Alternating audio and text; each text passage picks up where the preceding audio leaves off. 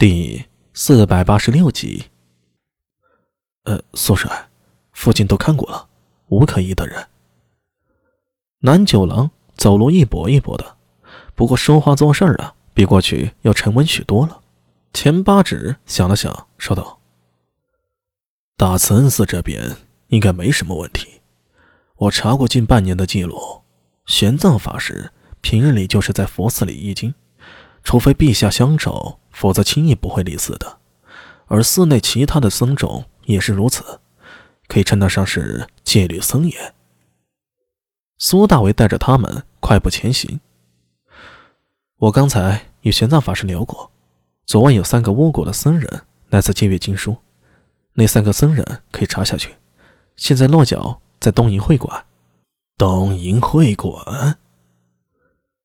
南九郎没什么反应。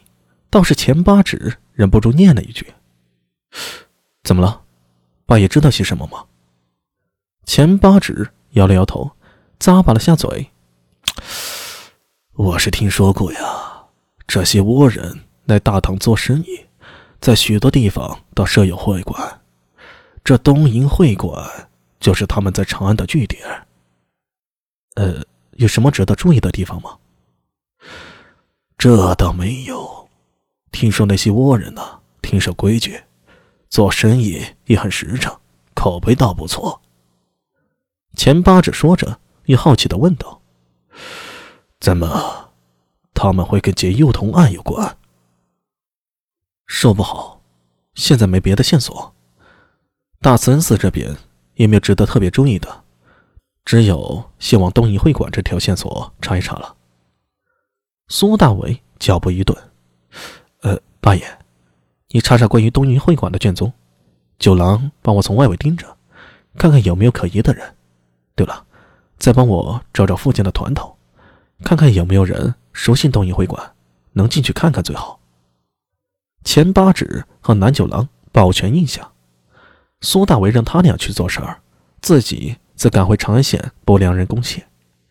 倭人做生意老实，在大唐口碑不坏，这大概是。普通人的印象，可惜苏大为了解我人，却是另一种形象。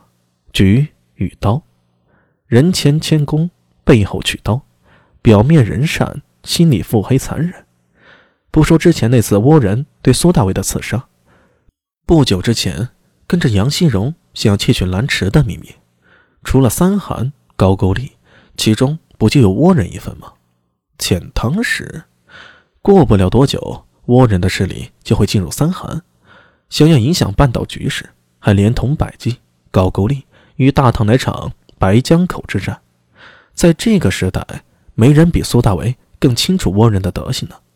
但是这些只能作为旁证，可以说是倭人并不如表面上那么谦恭，却并不足以作为证据证明倭人就是上元夜掳走孩童的幕后真凶啊！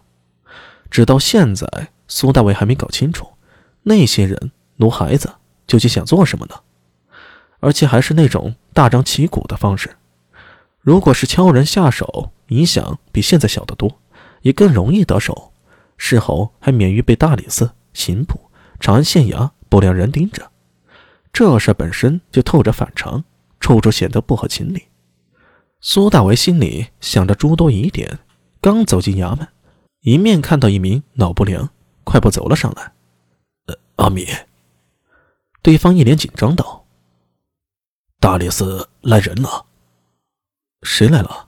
是为了幼童案吗？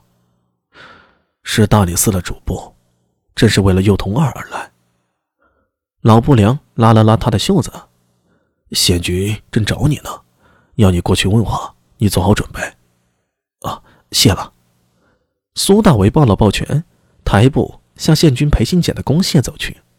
心里知道，这恐怕也是上面把压力压下来了，躲是躲不掉的，硬着头皮上吧。